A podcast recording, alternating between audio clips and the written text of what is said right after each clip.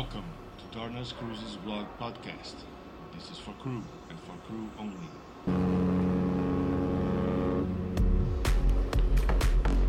Olá, olá, muito bom dia, senhoras e senhores do canal Dornas Cruises aqui no Spotify. Hoje com uma entrevista muito especial, nós vamos trazer aqui o diretor de cruzeiros da Royal Caribbean, Léo Papa, que cedeu uma entrevista para o canal no YouTube Dornas Cruises e a gente transcreveu o áudio inteirinho na íntegra aqui para você curtir e aprender muito mais sobre essa posição tão popular e tão querida dos navios de cruzeiro que é o diretor de cruzeiro. Leonardo Papa. Bom, Dani. Tudo bom, bem? Bom, bom, poder falar contigo aí. Ah, obrigado por, por, ceder esse tempinho seu uh, no meio dessa quarentena. Né? Você que é um o que pai mais de... a gente tem, o que mais a gente tem é tempo, né? É o que mais está sobrando agora, né? E você que é um pai de dois filhos lindos e tem uma esposa maravilhosa que eu tenho o privilégio de chamar de amiga. Então, obrigado mesmo por estar aqui hoje no canal Dornas Cruises. Bacana, e parabéns pelo trabalho aí. Tá bem legal o que você está fazendo aí. Obrigado. Inclusive, quando eu vou mandar a legenda para o YouTube, sai Dornas Cruzes. Cruzes! Aí a pronúncia a gente dá um jeito, né? Bom, você está falando de onde? Eu faz fazem seis anos que eu moro em Connecticut, bem pertinho de Nova York, aqui nos Estados Unidos. Eu vim para cá depois de 13 anos em navio. Eu queria estudar, queria continuar. Sempre tive vontade de fazer um MBA aqui nos Estados Unidos. Eu vim para cá e fiquei. Aí faz seis anos que eu estou por aqui agora. Entendi.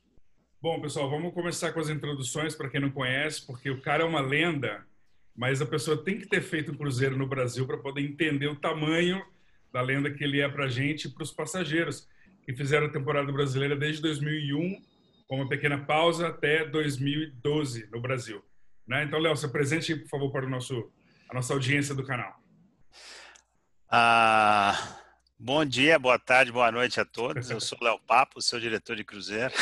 Era bem assim que Clássico, é. Eu, não, meu nome é Léo Papo, eu trabalhei em navios na Royal Caribbean por 13 anos, né? Como você bem falou, comecei em 2001.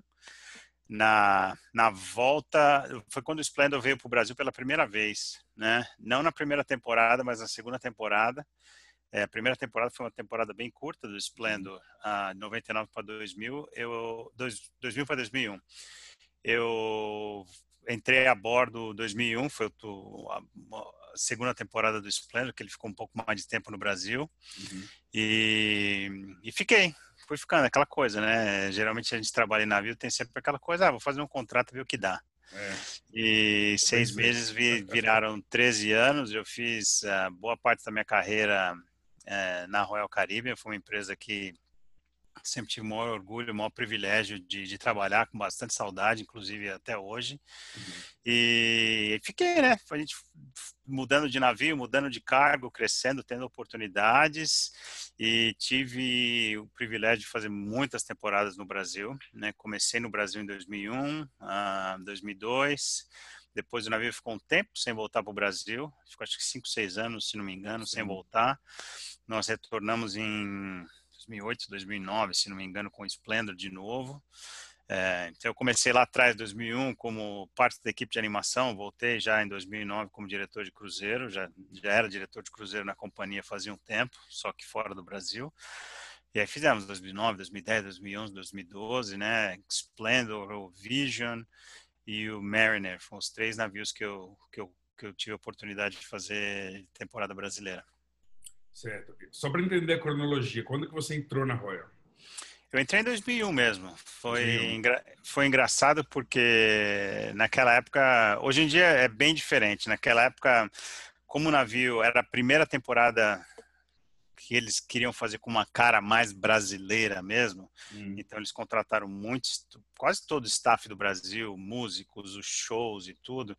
Então meio que vim naquele pacote, né? Eles fizeram hum. entrevistas, eu lembro na época a gente fez entrevista naquele que era o Hotel Mercury, ali na 23 de maio, na, em São Paulo. Eu acho que é ele virou, ele é de uma outra marca hoje em dia, mas eu lembro que tinha muita gente. Nós fizemos a entrevista ali, embarcamos praticamente todos juntos, né? Fizemos aquela temporada. Depois daquela temporada, muita gente saiu e muita gente continuou.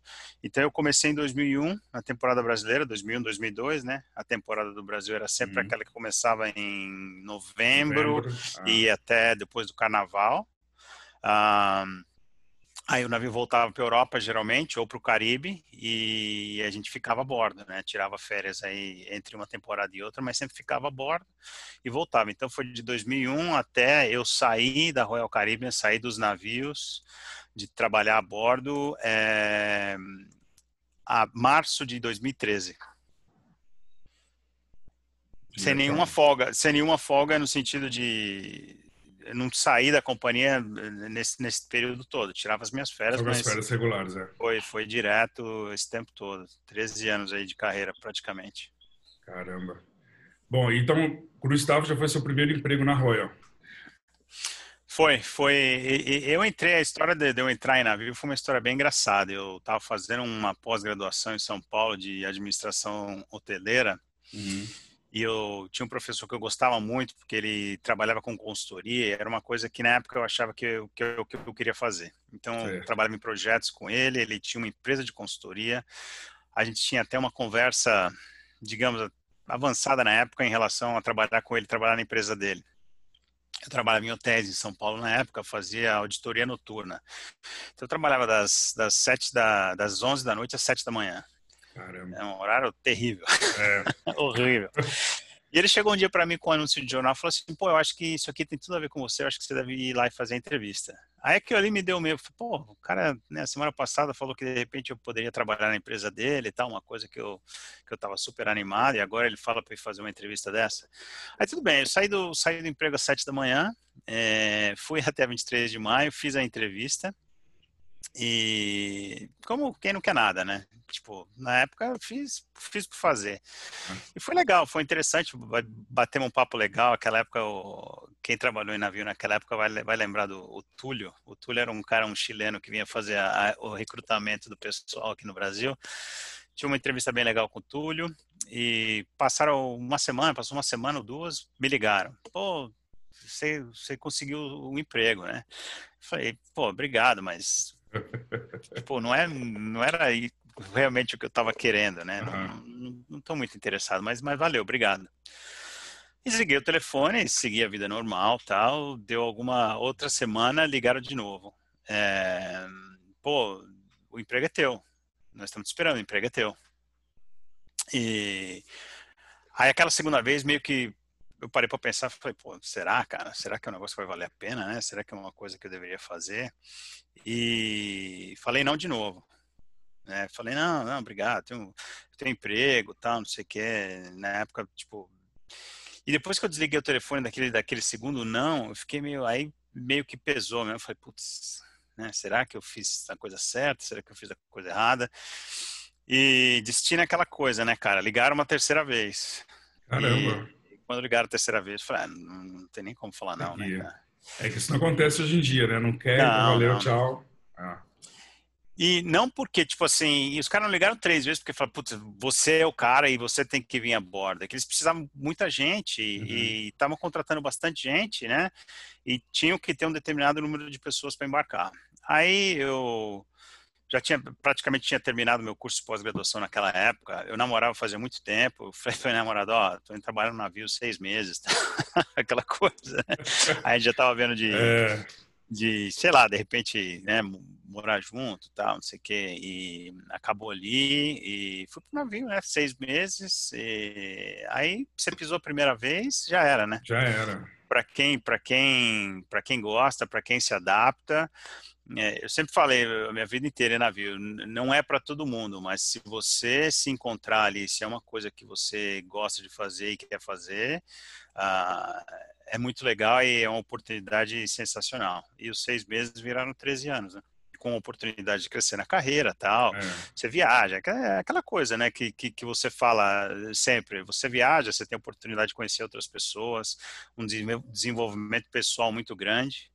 é, você tem a oportunidade de, de, ter uma condição financeira legal, sem, sem, sem gastar dinheiro, uhum. e você se envolve, né? É uma carreira que você se envolve muito fácil e é legal. O trabalho é duro, é, você trabalha bastante, a gente soa bastante, a gente passa, a gente passa aperto. Uh, não é fácil ficar longe de casa, não é fácil é. ficar longe da família, mas é aquela coisa. Eu me achei ali, ah, nossa, amava o que eu fazia. Amava o que eu fazia. Tenho muita saudade até hoje da, da, da grande maioria das coisas que a gente fazia no navio. Uhum. E, e para mim foi uma carreira mesmo. Para mim foi uma carreira que eu segui com o maior, com maior orgulho. Que bom. E, e de Cruise Staff é Activities Manager, gerente de entretenimento, atividades, foi quanto tempo? Eu acho que eu fiquei uns três anos como Cruise Staff. Aí na época eu fui promovido para, na época a posição chamava ainda assistente do diretor de cruzeiro, né? Assistant é. Cruise Director, o ACD. É, agora tem um monte de nome, né? Assim, a gente, na Royal a gente leva os dois ainda, mas eu... em outras companhias tem vários, vários, é. vários nomes. Fui promovido para ACD, um, fiquei no navio um, como Assistant Cruise Director. Aí trocaram, nesse meio tempo, trocaram o título para Activities Manager. E eu estava no Voyager of the Sea, cheguei para fazer um contrato no Voyager e eu já tinha combinado com o escritório em Miami que eu viria para fazer dois meses a bordo, porque meu irmão ia se casar. Uhum. Eu falei, pô, fazer dois meses a bordo e eu vou para casa de férias, né? Vou para o casamento do meu irmão e volto. É, nesse meio tempo, aquela coisa, era perto do Natal, alguém ficou doente, teve que sair, um cruise director lá no, não me lembro aonde, num outro navio, o cruise director que estava no meu navio, o diretor de cruzeiro, teve que sair e falaram: é, é, você, é você. E aí você fica com aquela, pô, é a oportunidade é. que eu tenho agora de ser promovido, mas eu tenho o casamento do meu irmão. E no final das contas eu tive que fazer a escolha difícil, fiquei no navio, fui promovido, peguei aquela oportunidade, né, abracei, não pude ir no casamento do meu irmão, que foi uma coisa, acho que nos 13 anos da minha carreira, uma das coisas que, que, que realmente eu senti demais. Ah, mas foi, a oportunidade foi aquela. Depois disso aí, eu fui promovido e, e fiquei, acho que como oito anos, se não me engano, eu fiquei no total como, como diretor de cruzeiro, oito ou nove. Não, e é engraçado como é que acontecem essas coincidências, né? Na época, é. quando, eu, quando eu apliquei para para gerente, eu tinha aplicado e tinha postado. Naquela época a gente postava. A gente é velho, viu, gente? A gente postava no Sedex, não mandava link, não. A gente postava um pacote, um DVD quem não sabe o que é DVD, dá um Google aí. É, é, te mandava para Miami, eu estava na Europa para poder virar gerente de atividades. Eu mandei no, na segunda. No dia seguinte, o meu gerente me liga e fala: Daniel, você vai ser gerente. Eu falei: Mas o pacote nem chegou lá na, em Miami. Ele falou: Não, é que o pai do diretor morreu, eu vou subir para diretor, você vai subir para gerente. E aí eu subi, no dia seguinte que eu subi, meu pai faleceu. Aí fica aquela dúvida: vou para casa, fico aqui, dá tempo de chegar em casa. Aí na matemática das horas de voo, acabou que mesmo que eu viesse, não ia dar tempo de ver o funeral, de ver nada. E aí eu acabei optando também por ficar lá, porque eu não ia poder estar presente, né? Mas falei, ah, já estou aqui, não vou conseguir chegar, não vou. Mas trabalhei com a cabeça daquele jeito, ah, né? É, é, é. E aí, gente, essas renúncias fazem parte da carreira, né? O pessoal acha que é só tirar foto em Mykonos né? e subir em Nova York, e Dubai, mas tem a parte das renúncias que a gente faz que são os prós e os contras né, da profissão. É, é, essa parte de você tá longe de casa é aquela coisa, né? É o glamour e o que tem por baixo daquela foto do Instagram. Na minha época nem Instagram tinha, né? É, não, não eu, tenho, eu, tenho, quase nada registrado aqui e já podia ter um, uma bíblia já de coisa, né? Mas a gente não, não tirava foto, né, naquela época para isso. E, e você está longe de casa, é, existe esse sacrifício, né? Você cresce como pessoa, você cresce como Muito. indivíduo, você cresce, você aprende a ter um respeito pelas pessoas e pelas culturas que estão ali do seu lado, que passam a ser parte da sua família naquele seu dia a dia, né? É, é. É, pelo fato de você não ter a sua mãe do lado, seu irmão do lado, seu melhor amigo, seu pai, né, é, tio, avó, então todas essas coisas fazem que, que, que você que cresça um vínculo emocional com, com as pessoas que estão do seu lado. E o cara que está do seu lado é o indiano, o paquistanês, o, o americano, o canadense, o alemão, é, é, é, tudo, né? É o muçulmano, é o judeu, é o católico. Então, isso é para mim é o que eu carrego até hoje até o, e até o fim da vida que eu vou carregar de maior valor que eu pude levar comigo no navio. É Fora as é amizades é difícil, também, né? né? É difícil achar um, uma profissão, uma carreira que você convive tão de perto com tudo, né? Porque não só no dia a dia, mas tem as, as celebrações, a próprio, o próprio idioma deles que você acaba aprendendo umas frases assim de, de idiomas que você jamais estudaria. Então, é, é uma oportunidade única, né? E, eu, e hoje em dia, né, existe tanta intolerância no mundo, né? Tanta as pessoas é, que, que crescem na rede social, é, qualquer opinião é a opinião que, que as pessoas formam, é, qualquer informação errada eles vão usar para formar opinião. Acho que você tem a oportunidade, isso não teve preço na, na minha formação como indivíduo, né? Uhum. De, de poder conviver com essas pessoas e poder aprender e você ter a curiosidade de conversar. A pessoa também tem a curiosidade de falar como é que são as coisas no Brasil, né? Como é que você foi é. criado? Como é que eram as coisas dentro da sua casa? Então isso é muito legal. Isso é uma coisa que realmente a gente carrega.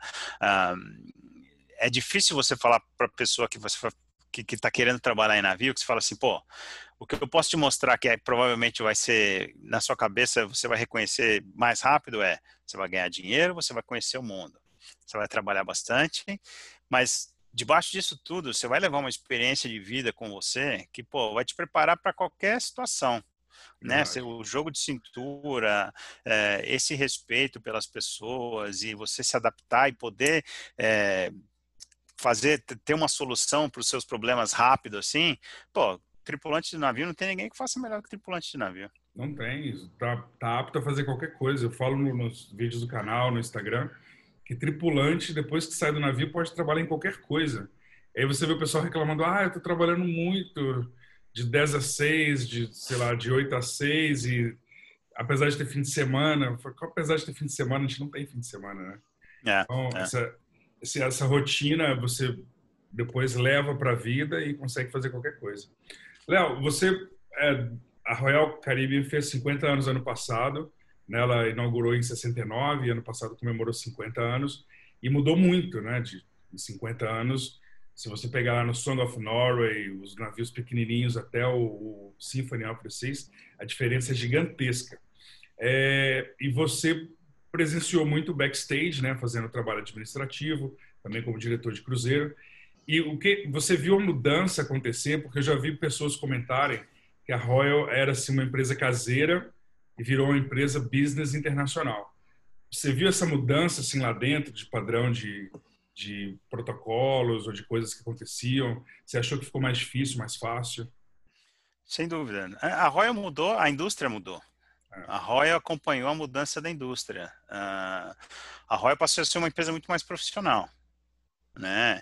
Você, cruzeiro nos anos 90, no começo dos anos 2000, uh, ah, não era que era uma coisa amadora, mas era uma coisa você está aprendendo. Se, se, você for considerar que a indústria de cruzeiros realmente se desenvolveu a partir da Grande Depressão aqui nos Estados Unidos dos anos 30, 40, né, com os navios mais modernos da época vindo só a partir dos anos 50, a Royal nasceu nos anos 60, então você começa a ver essa cronologia.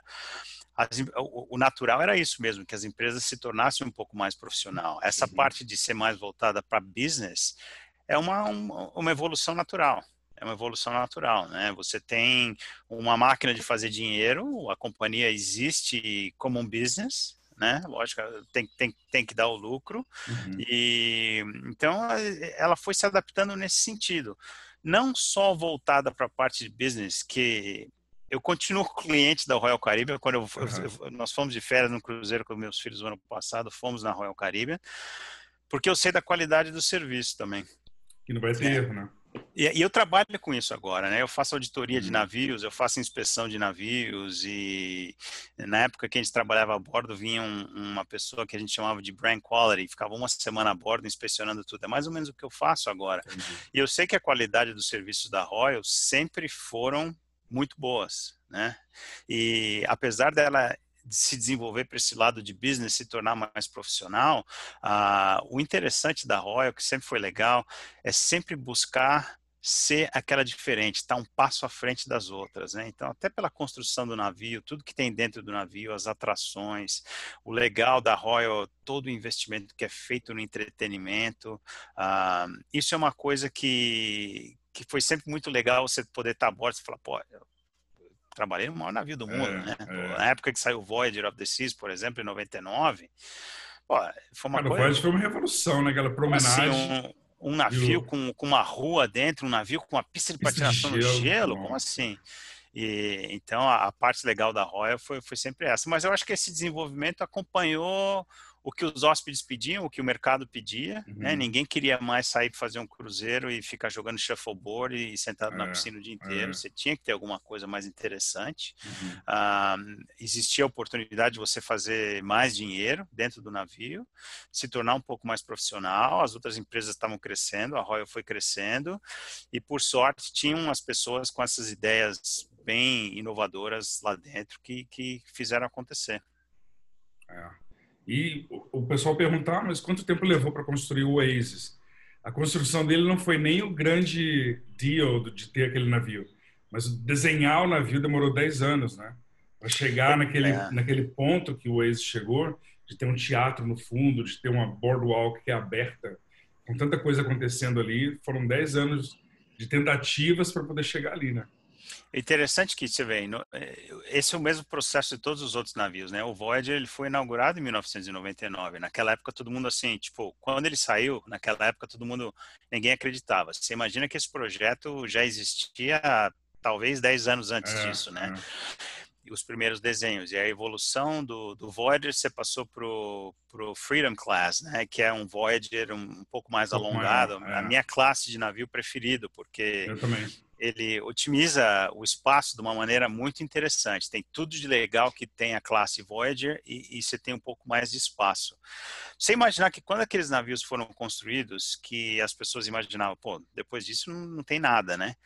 Já existiam os projetos e os planos para o Oasis. Então, quer dizer, você vê a qualidade e a inovação das pessoas que trabalham lá, é. de ter a coragem de falar, não, nós vamos fazer um, nós vamos fazer um negócio. Se, se o Freedom está saindo agora com 142 mil toneladas, nós vamos construir um negócio de 225 mil toneladas. É uma, é. uma loucura você imaginar isso na época e falar, meu Deus. É. Não, até hoje, né, você dá de cara com o Symphony, com o Oasis, o Allure o Harmony, você fica de cara e quando você anda lá dentro, mais ainda. A gente teve uma passageira que entrou no Oasis, foi direto para a recepção, ela entrou pela promenade ali no deck 5, e ela saiu assim, gente, do terminal, entrou naquele braço, né, que tipo do avião, e aí entrou na promenade. A promenade é uma rua, essa rua que a gente está falando, eu vou colocar um vídeo para vocês verem. E aí você tem ali o shopping, você tem restaurantes, tem lanchonetes, parece um shopping. E essa passageira foi direto na recepção reclamar que ela queria ir para o navio. Ela já estava uma hora naquele shopping ali e Não quero fazer compra. Aí a recepcionista falou: Não, senhora, senhora está no cruzeiro, esse aqui é o navio. E aí ela teve que sair assim na boardwalk e ver que estava realmente embarcado. Né? É, não, é, é, sensacional. E quando esses navios saíram, a classe Oasis saiu, aquela coisa, né?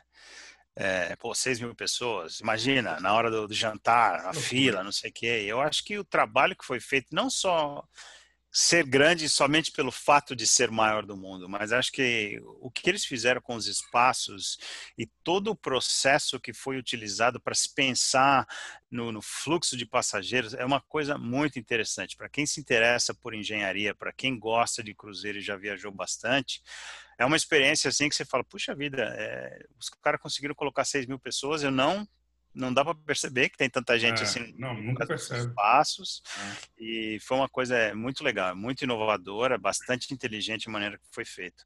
Heróis a gente tem uma festa no primeiro dia que é a festa de bem-vindos lá na primeira, na primeira noite que a gente faz um balloon drop que é uma chuva de balões no primeiro dia. E esse é o único momento do cruzeiro que você vê a promenade tomada de gente de fora a fora. O pessoal espera até meia-noite apesar do cansaço e tal para ver a chuva de balão mas fora isso, você jamais, em momento nenhum do Oasis, percebe que tem 6.700 pessoas a bordo, é uma coisa de louco. E, gente, vocês falam assim, ah, e agora? Qual que é o próximo passo? O próximo passo já foi dado. É que tem detalhes que a gente não pode contar, mas o Icon Class, até então, sendo chamado dessa forma, o Oasis, quando estava para ser lançado, era chamado de Genesis, né? Genesis Class. Project Genesis, né? É, para quem vai no Oasis tem lá a plaquinha Genesis, eles mantiveram depois da revitalização. É, o Icon vai vir para revolucionar o Oasis. Então, não esperem mais do mesmo, vai ser bem diferente. O Wonder que vai sair já vai vir um pouco modificado. Né? Ele já tem, parece, já tem um painel de LED no fundo, já tem fotos já mostrando. Ele vai ter um parque infantil diferenciado no, no deck de piscina, onde tinha dois flowriders, a gente vai ter um deck só de criança, com neon, é uma coisa muito linda. A tendência já mudou também, né? Acho que o antes é aquela corrida pelo maior do mundo, né? O maior é, navio, o maior é. navio. Eu acho que agora você vê os navios, por exemplo, como o ano passado nós fomos no, no Anthem of the Seas. Eu fui no lançamento do o primeiro dessa classe Anthem, o Quantum uhum. of the Seas, quando ele uhum. saiu. E você vê que ele já tem um, ele já vai para uma direção, né, mais eficiente em termos de energia. Ele tem um entretenimento feito de uma maneira diferente, aquele salão no fundo, 270. Então, a corrida acho que passou, mudou em vez de ser o maior, agora é uma coisa um pouco mais diferente, o que faz mais sentido para o passageiro quando ele está a bordo, né? Ah, e é muito legal. Esse é um navio muito gostoso. Nós, nós moramos aqui perto, né? Então dá para ir de carro. Uhum. O navio sai de New Jersey e pô, é uma experiência muito legal. As crianças adoraram e é um navio que tem quatro dining rooms diferentes, por exemplo, uma coisa que é difícil você imaginar, né? Como é que funciona? Você pode chegar a qualquer hora, qualquer dia, em qualquer dining room, são quatro, quatro menus diferentes em cada um deles. Ah, ou seja, dá mais aquela flexibilidade que o hóspede gosta. Isso é, é uma coisa que no Brasil as pessoas gostavam bastante, né? De ter as opções. Hora, né? é. Ter as opções, você ter essa flexibilidade. Não, eu fiz um cruzeiro ano passado no Natal em outra companhia e realmente você ficar preso no horário é muito ruim. Então a gente acabava optando por opções mais bem flexíveis. A gente fica na piscina até mais tarde, aquele perfil mesmo de brasileiro, né? Fazendo cruzeiro, dorme, vai dormir seis horas da manhã para sair da balada, aí acorda uma, é férias, almoça, né? fica na férias, né? Férias. É que o americano tira férias um pouquinho diferente, né? Acorda cedo, é. vai correr, vai pra academia, dorme 10 é e meia da noite o americano não tira os 30 dias corridos, como é comum no Brasil e, no, e na Europa, né? O americano, ele tira picado. Então, você sai uma semana, depois, daqui a alguns meses, você tira mais outra semana. O período de férias é bem mais curto, então você tem que aproveitar o máximo que dá. O negócio é você socar o máximo de atividades eh, no, no dia para fazer render, né? E, e Léo, essa mudança dos, dos navios, tecnologicamente falando, né? Os navios hoje têm um Wi-Fi mais rápido que em muitos lugares no mundo para atrair justamente os millennials que não vinham fazer cruzeiro, porque muita gente ainda tem na cabeça que cruzeiro é coisa de velho, quer ficar sentado vendo o mar, jogando dama, e hoje a Royal está aí para provar que os navios são muito mais do que isso. Né? Começando pelo próprio Wi-Fi que você tem ali disponível, quando compra o pacote ao incluso, você não tem que se preocupar com, com quantos mega você gasta, porque muita companhia está fazendo isso, né? Vende pacote de dados, aí você baixa uma foto, acabou seu pacote. Então lá não, lá você paga por dia ou pelo cruzeiro, e tem um Wi-Fi uh, o tempo inteiro, Wi-Fi muito bom. E as atrações, né? Broadway Show, uh, o próprio Bionic Bar, que é bem, uma coisa bem millennial, né? E aí você, você, você enxerga essa mudança na tripulação.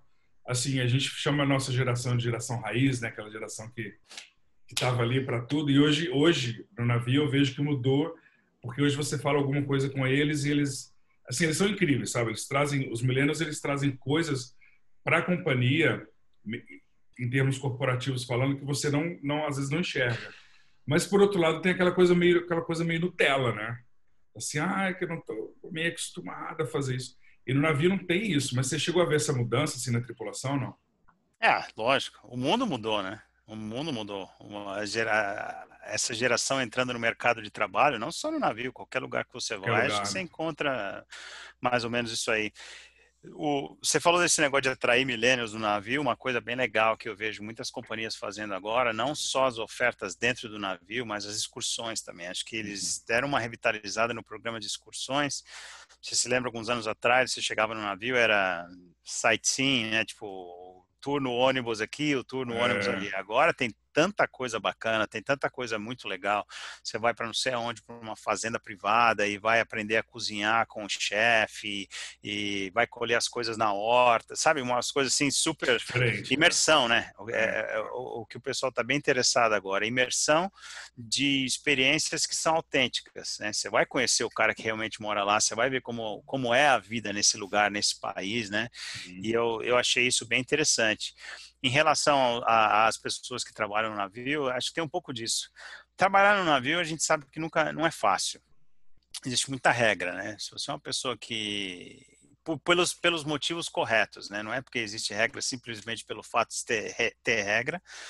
Existe muita, muita relação à segurança envolvida. Então, você precisa ter regra. Você é. precisa ter as coisas que aconteçam tudo certinhas, porque caso aconteça uma emergência, as pessoas saibam o que elas têm que fazer. E se você for uma pessoa que não gosta de regra, eh, começa a ficar um pouco complicada, né? Não, e essa geração, é, eu acho que é uma geração que questiona tudo muito. Eu vejo pelos meus filhos, e olha que eles ainda nem são millennials, né? Estão hum. muito longe. Você imagina quando forem adolescentes. É. Mas eh, tudo se questiona, tudo se questiona. Você tem essa habilidade de ter tudo na palma da sua mão, com internet, com YouTube, com Google. Um, você estava falando um desses dias aí sobre as pessoas, preparando as pessoas para trabalhar no navio, né? uhum. né? Pô, pensa na nossa época, quando a gente entrou em navio. Eu entrei no meu primeiro navio, eu nem sabia para onde o navio ia. Eu não tinha a menor ideia para onde o navio ia. Sabendo nada. Sabia que era um navio, sabia aquilo é. que eu tinha que fazer, mas não sabia. Hoje em dia, olha a quantidade, até o seu canal, a quantidade de informação que você Muito. consegue ter antes de chegar a bordo. Então, não é que você vai chegar a bordo e falar, ah, e como eu fiz, tipo, tá, e o que eu faço agora? E minha cabine, eu tenho uma cabine? Eu durmo numa cabine? Onde é, onde é que você é. me colocar para dormir, sabe? Eu não, tinha, eu não, tinha, ideia de nada. Eu esperava que, pô, com sorte vai ter lá uma caminha para mim, uma, uma cabine, é. né? Hoje em dia você tem tanta informação na palma da sua mão, é YouTube, é muito conteúdo, conteúdo bacana como que vocês fazem, que, que, que as pessoas têm disponíveis. Então as pessoas ficam acostumadas com isso. Você tem a resposta pronta, na palma da sua mão, é tudo imediato, é muito pouca paciência, né? Então, é... Mas eu acho interessante você trabalhar com essas pessoas e, e, e adaptar elas a, a, ao serviço, à hospitalidade. É. A hospitalidade é uma coisa que você tem que ter aquela chama dentro de você, pô, você tem que ter o prazer em, em, em servir né, as pessoas para trabalhar na hospitalidade. É, e, e, é uma coisa que se não aprendeu antes, vai aprender na hora, porque lá é onde o filho chora e a mãe não vê. Né? eu cheguei no primeiro, navio, uh, conheci o William no hotel em Miami, né? Nós chegamos, uhum. o William, trabalhei com o William muitos anos, né? Uhum. E nós, nós chegamos, pegamos o o navio ia sair de Cabo Canaveral. Então, os caras mandaram uma van. O navio estava saindo de dry dock na época, o Sovereign of the Seas, que inclusive está ah, sentado é, numa praia na Turquia para ser tadinho. desmontado como ferro velho essa semana. É. E nós pegamos um. Mandaram uma van. O pessoal mais experiente que trabalhava em navio né, entraram na van e foram embora. Uhum. Ficou umas 20 pessoas para trás. Falei, e agora? O que nós fazemos? Aí na, na, na, nossa Letter of Employment, que era a carta que a Royal Caribbean mandava para ir tirar o visto na época, liguei no número lá, pô, estão aqui 20 pessoas no hotel, tá, espera que nós vamos mandar. Mandaram um ônibus, fomos até Cabo Canaveral, são umas três horas de viagem, né? Chegamos lá, o navio tava fechando a gangway, né? Então, quer dizer, você entra a bordo, faz todo o procedimento de sign-on que você tem que fazer, assinar todos os papéis e tal. A, a pessoa do departamento já pegou eu, eu e o William, levar, levaram nós dois lá para baixo. Qual o seu tamanho da camisa? Médio, sei lá. O tamanho do short? É, 32. Pô, 32 não, é médio, sei lá. Número diferente, né, do Brasil para os Estados Unidos. O dominicano, o médio é desse tamanho, né? É, botei a camisa, tipo, desse tamanho, o short também desse tamanho, e falei, ah, vambora, aí vai, vai, vai, tem que ir pra piscina agora. Tá bom, né? Sem nem tag, nada. É, sail away party, festa da partida. É bem assim mesmo. Aí, né, olhando aqui, né, tipo, pô, e aí? E aí? aí ó, o pessoal vai estar tá dançando, o, o, o pessoal da animação aqui na frente, o que eles fizeram, você faz igual. tá bom. tipo, tinha chegado no navio fazer uma hora e meia. E vai, né? Aí o nego chega pra você, pô, onde é que é o jantar? Que hora começa, que hora começa o jantar? Ah... Onde que come, né? É.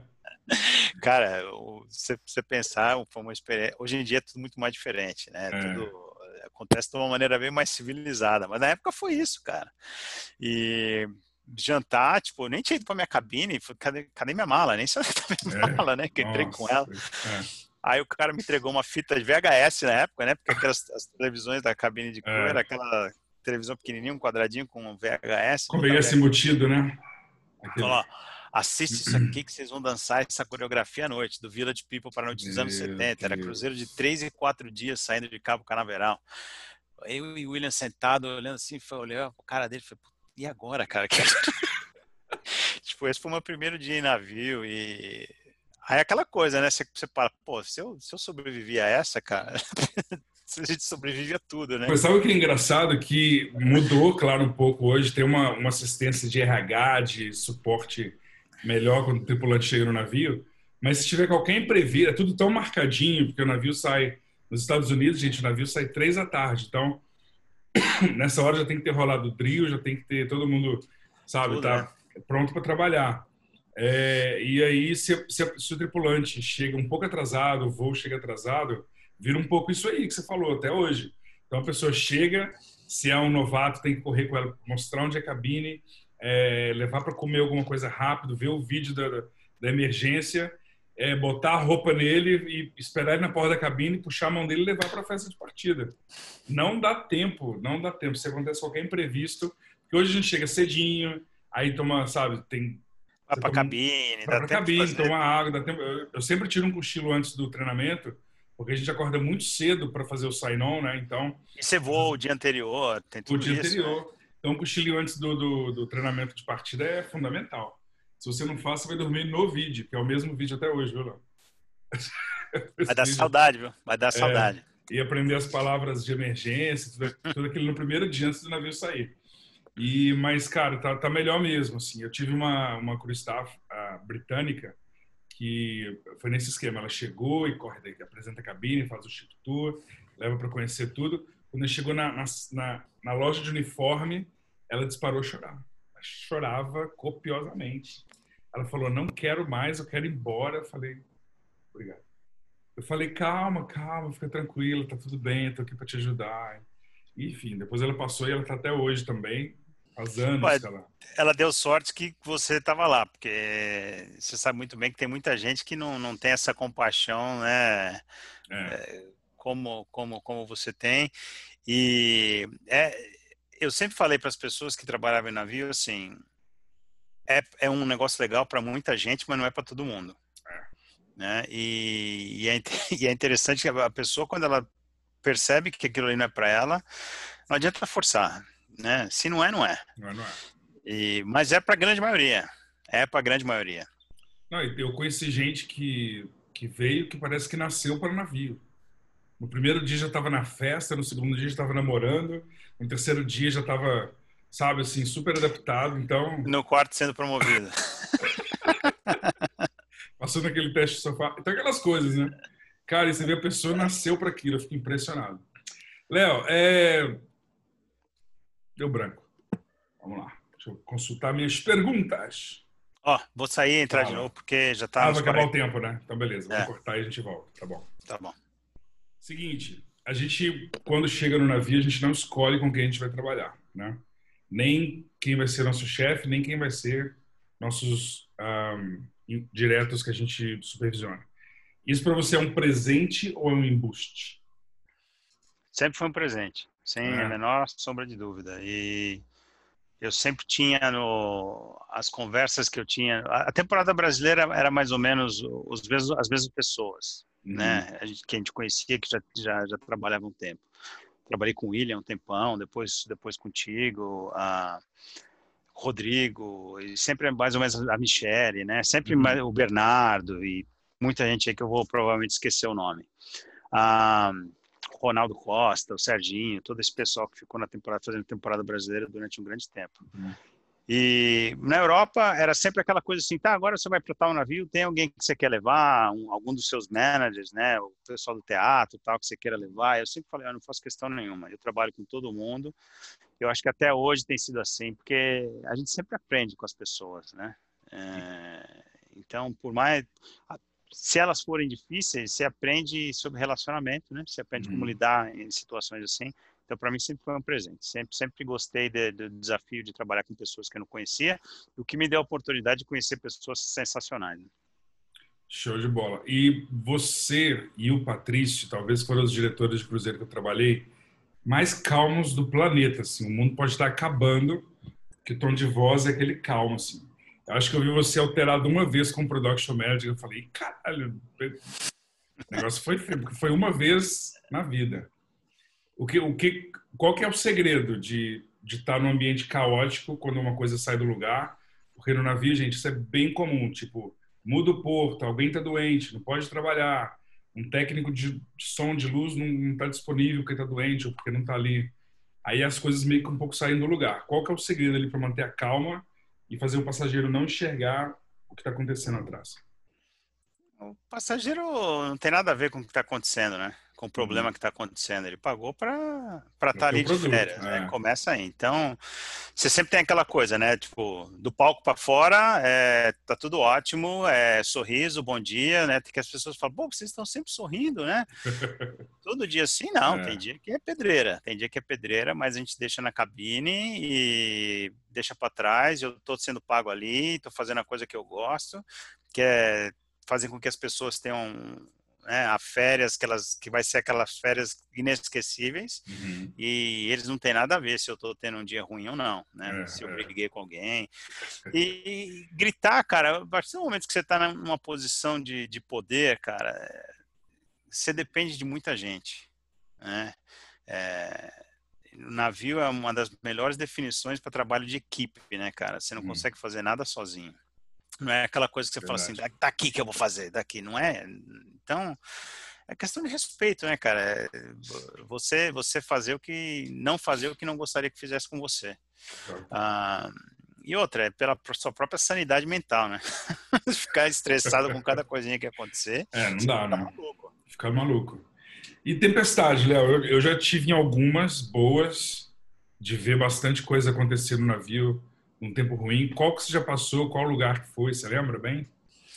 Eu lembro, eu peguei o furacão Vilma na Flórida, é, que foi um, um daqueles cruzeiros que era para ser de três noites, acabou sendo um de seis, eu acho, porque a gente não conseguia voltar. Uhum. Uh, cruzeiro para lugar nenhum, né? Não conseguia é. parar em nenhum porto e a entrada do a gente saía de, de Fort Lauderdale, né? E a entrada do porto fechou com um banco de areia. Então levou uns dois, três dias até os navios limparem a entrada do porto. Destruiu Cozumel. Eu lembro que nós não tivemos que cancelar o cruzeiro seguinte uhum. e nós voltamos para Miami, enchemos o navio de suprimentos e fomos para Cozumel só para entregar os suprimentos para o pessoal da ilha, porque a ilha tinha sido completamente destruída. Ah, em relação à tempestade, essa foi pior. Não teve nenhum risco a bordo, né? Uhum. Estávamos bem, o navio tem a habilidade de desviar de furacões. É, mexe, balança, mas em nenhum momento houve risco à vida de ninguém. Ah, que bom. É porque balança, viu, gente? Quando pega balança, assim um ventinho, balança. balança e tem que se segurar.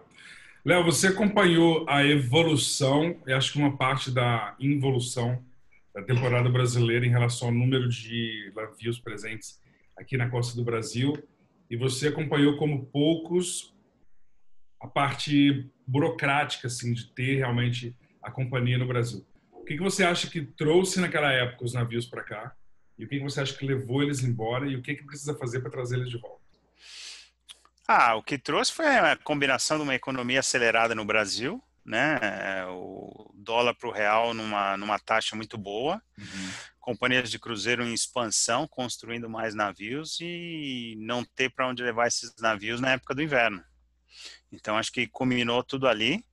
Em relação à infraestrutura e operar no Brasil sempre foi difícil, mas é uma coisa que no final das contas valia a pena para as companhias de cruzeiro trazerem uhum. os navios para o Brasil. Me lembro, me lembro de ter dia em Santos, por exemplo, com oito, nove navios, né? No, no, pico da temporada, não, não, me lembro qual ano, mas eu me lembro de oito, nove navios e. Eu acho que de 10 e 11, né? Na época que o Mariner veio, uma antes estava bem. Tinha é, 27 foi, navios na temporada. Foi o pico, foi o pico realmente da temporada da, no, no Brasil. E o que contribuiu bastante para que os navios fossem embora do Brasil foi a expansão do mercado asiático, né, da China, que até Sim. aquele momento praticamente não existia. não existia. Então, você tem países como a China entrando com dinheiro para construir infraestrutura, uh, portos novos, né? É, um, um mercado consumidor gigante com poder de, de gasto. De então, você, você quebrou mais ou menos a temporada brasileira aí.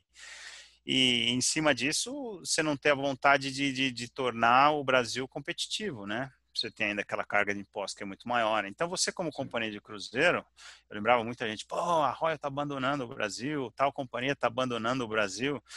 É. Você como companhia de cruzeiro tem que mostrar resultado financeiro? Você vai para um lugar onde tem uma infraestrutura nova e te dá isenção de imposto? Ou você vai para um lugar onde é, é complicado operar e você ainda tem que pagar mais imposto? É. Como empresário, você tem que pensar no bolso, né? É, então acho que a expansão do mercado asiático foi determinante aí também para afastar muitos navios do Brasil. É, agora tem projetos de, de, privatização dos portos, inclusive o de Santos, né, que é o principal aqui da América Latina. E vamos ver né, se com a mudança de, de, de saída do, do estado dos portos, a coisa melhora por aqui, né? Tomara, tomara, né? Porque é uma, é uma, é uma opção de, de lazer. O Brasil é um país único, né? Você tem a costa inteira com tanto hotel e resort aí, principalmente no Nordeste. Mas não é todo mundo que, pode, que tem condição de pegar um avião, ir para Bahia, ir para o Ceará, né? Para outros lugares. Então, um navio, você meio que quebra metade dessa. E eu lembro que existia uma discussão né, de, de, de dos fundos de pensão que, que, que, que, tem muitos desses hotéis no Nordeste falando, ah, os navios vêm, não pagam nada de imposto. Mentira, o navio pagava bastante imposto e dava uhum. essa opção para as pessoas saírem dos grandes centros urbanos, Rio de Janeiro, São Paulo, através de Santos, para conhecer lugares do Nordeste e oferecer essa opção de, de, de, férias. É uma pena, é uma pena que nós não temos um navio no Brasil, porque era uma coisa que realmente o brasileiro adora cruzeiro, né, cara? O é. brasileiro adora cruzeiro. E o Nordeste, para mim, não fica devendo nada ao Caribe, né, cara? Assim, são, você pega Maceió, Salvador, Fortaleza, é, Aracaju, cidades que têm infraestrutura melhor que muita ilha do Caribe, mas não tem uma estrutura de porto. É, é, o acesso do porto ao aeroporto não existe, né? Ilhabela, Paraty, Búzios, pô, é muito legal. É. Muito legal. Com calor o ano inteiro, né, praticamente. É. Léo, para quem está começando agora, para quem vai ingressar nessa vida, três conselhos ou três coisas que a pessoa precisa focar para se dar bem. Se concentre e trabalhe duro. É... A cultura, na grande maioria dessas companhias, é aquela cultura, meio que uma cultura americana, né, que se você trabalha duro, você vai ser recompensado. Uhum. Né? Então, o trabalho sempre será recompensado se você é uma pessoa séria e trabalha, trabalha duro. Uh, regras, siga as regras. É... O, o, bom é a pessoa saber aquilo que ela vai encontrar. E acho que hoje em dia existe informação suficiente, conteúdo suficiente para que ela chegue a bordo sabendo exatamente o que ela vai encontrar. Uhum. Então, um, trabalhe duro. Dois, Procure saber exatamente aquilo que você vai encontrar dentro do navio. Três, divirta-se, cara. Eu sempre falava isso para todo mundo, divirta-se, porque é uma coisa, é uma coisa única, cara. É um trabalho que você tem a oportunidade de viajar, você tem a oportunidade de conhecer tanta gente. E eu lembro no, no final final da minha carreira de navio, vai parecer que eu sou um, né? mas uh, quando eu estava para sair dos navios, eu lembro que eu já sabia que eu ia sair. Uhum. E eu sabia que eu não ia voltar. É, eu sabia que eu ia sair e não ia voltar. E eu lembro que final da tarde eu fazia questão todos os dias de caminhar pelaquela parte de fora, assim, no, no promenade, né, do, do, navio que é ao ar livre. E aquela visão, aquele barulho de você estar tá navegando no mar, para mim, cara, era uma coisa tão terapêutica, era uma coisa tão bacana. Aquilo ali fazia tão bem para mim. E até hoje, quando eu vou para os navios a trabalho, fazer as minhas inspeções, é uma coisa que eu me divirto bastante, eu adoro. Então, cara, divirta-se, aproveite, porque é uma experiência inesquecível. Eu gosto muito até hoje de, de tirar um tempinho no fundo do navio e ver o rastro, o barulho e ver o caminho que o navio faz na água que fica, né, um bom tempo. Você começa a viajar naquilo, ver uns pensamentos, assim, faz muito bem. Show. Léo, fazer um, olha, vamos fazer agora um quadro Marília Gabriela. Vai ser um bate-volta. Vou te dar uma palavra, tu manda outra, tá bom? Ping pong. Um filme.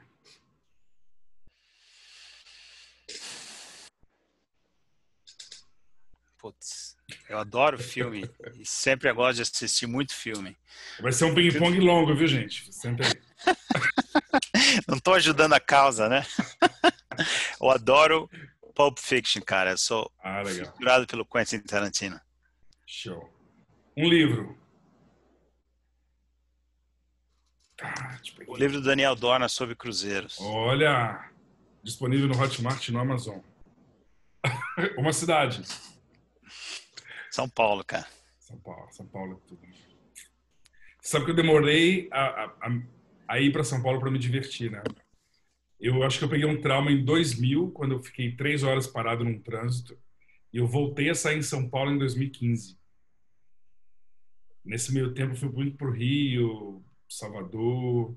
Eu não via É, São Paulo como turismo. Eu não via São Paulo como turismo. Mas depois que eu conheci São Paulo, não consigo sair de lá. A Bárbara, minha esposa, sempre foi a mesma coisa. Ela ia para São Paulo quando ela tinha uma loja de roupa e odiava, né? É, Trânsito, não sei o quê. é. E quando nós começamos a namorar, que ela ia para São Paulo, eu comecei a levar ela para outros lugares, aí ela realmente começou a gostar de São Paulo. Eu tenho muita saudade de São Paulo, mas eu tenho muita saudade de São Paulo da época que eu morava lá, nos anos 90, né, começo dos anos 2000. É uma outra cidade né? hoje É. em dia, Mudou muito. mas eu tenho bastante, tenho bastante saudade de São Paulo. Um prato, uma culinária das todas que você já provou no mundo. Pizza, cara, pizza, pizza, em Pizza, Nápoles. Qualquer lugar. Cara, quanto é, eu pago e quero ir para lá agora comer uma pizza. cara. Não, e barato, né? 10 euros você come a melhor pizza de Nápoles, né? Ah, ah, pizza, cara, pizza. Uma série de TV. Ah, La Casa de Papel. Excelente. Ah, também. Terminei de assistir a quarta temporada esses dias. Não Sério? vejo a hora da próxima, é. Nossa, a gente saiu, já foi vendo, já comeu ela de um dia pro outro. Muito bom, cara. Outra boa é Billions, já viu Billions? Já, já vi um pedaço já. Não vi ela inteira, mas vi um pedaço. Mas muito triste, viu, gente? Foi interrompido pelo coronavírus, faltando cinco episódios para acabar. Os cinco anos que durou esse seriado. Foi interrompido, faltando cinco episódios. Uma tristeza. Uma banda. Brasileira, fácil. Engenheiros do Havaí. Sempre gostei bastante de Engenheiros do Havaí. Nossa, o Papo é Pop, eu tinha esse disco. Vinil. Bolachão. Alguém que te inspira. Barack Obama. Ah, legal. Show. Ó, essa é para posteridade, hein? Vai ficar no YouTube para sempre. Uma mensagem para os seus filhos e para sua esposa. Um dia eles assim, ó, grandes, caçando coisa no YouTube, aí bota lá, Léo, papo, pá. Ó, papai! Aí tem uma mensagem. Fala aí. Ah, o papai ama muito vocês. Ah, criança é uma coisa que muda a vida da gente bastante, né? E Mas- você ter a oportunidade de, de, de ter esse amor que eu tenho pelos meus filhos e pela minha esposa é uma coisa indescritível, né? Eu, eu aproveitei muito meus anos de navio, meus anos de viagem, meus anos de de estar no palco, aproveitar, e ter uma vida muito mais calma agora, quieta, mas você poder ter a família do lado é uma coisa sensacional também. Show. Léo, Papai ama, papai ama vocês. Ah, que bonitinho. Léo, para fechar, uma mensagem para quem te acompanhou, para quem te viu trabalhando, para quem te viu com o microfone, que não saía do teatro, que terminava o teatro naquela fila para tirar foto. Manda uma mensagem para essa galera aí que te curtiu e, e vivenciou o Léo Papo. Ah, cara, é é agradecer só, obrigado, né? Porque a gente fazia o, a gente fazia aquilo que a gente fazia, que é o que a gente gostava. E você ter você sabe muito bem como é que é essa sensação de você ter a oportunidade de saber que você está fazendo aquele momento na vida da pessoa, um momento especial, é uma coisa muito poderosa, é uma coisa de um impacto muito grande. É, você ter as pessoas do jeito que elas chegavam, principalmente na temporada brasileira, que chegavam para você e falavam assim, pô, obrigado, cara, essa foi uma das melhores semanas da minha vida, pô, minha família adorou, não sei o quê, meu tio nunca sai de casa, eu nunca vi ele se divertir tanto igual ele se divertiu aqui no navio. Escutar é, é, aquilo ali na hora, né, às vezes você tá cansado e às vezes não registra, cara, mas é uma coisa tão poderosa, cara, você ter essa influência na vida das pessoas, é uma coisa que eu sinto muita falta e foi isso que isso foi o combustível para 13 anos de carreira, cara. Né? É, isso que dava aquela vontade, você fala, pô, não vejo a hora de voltar pro navio, cara, não vejo a hora de estar no palco de novo. É, eram as pessoas, a energia das pessoas, a energia que as pessoas te passavam. Então é agradecimento só, né? Porque foi foi uma experiência muito legal. É porque nem todos vão ali só para turismo, né? Às vezes é para se curar de alguma coisa mentalmente e tal. Cada um vê... tem uma história, cada é. um tem uma história e você poder fazer parte daquela história é... Cara, nós não somos, nós não somos famosos, né? É, não está é. na televisão, você não é uma figura pública, nada, mas você pensar que por semana, cara, você participava da vida de duas mil, três mil pessoas, hoje em dia muito mais com os navios maiores, é uma coisa muito poderosa. Muito, muito, muito.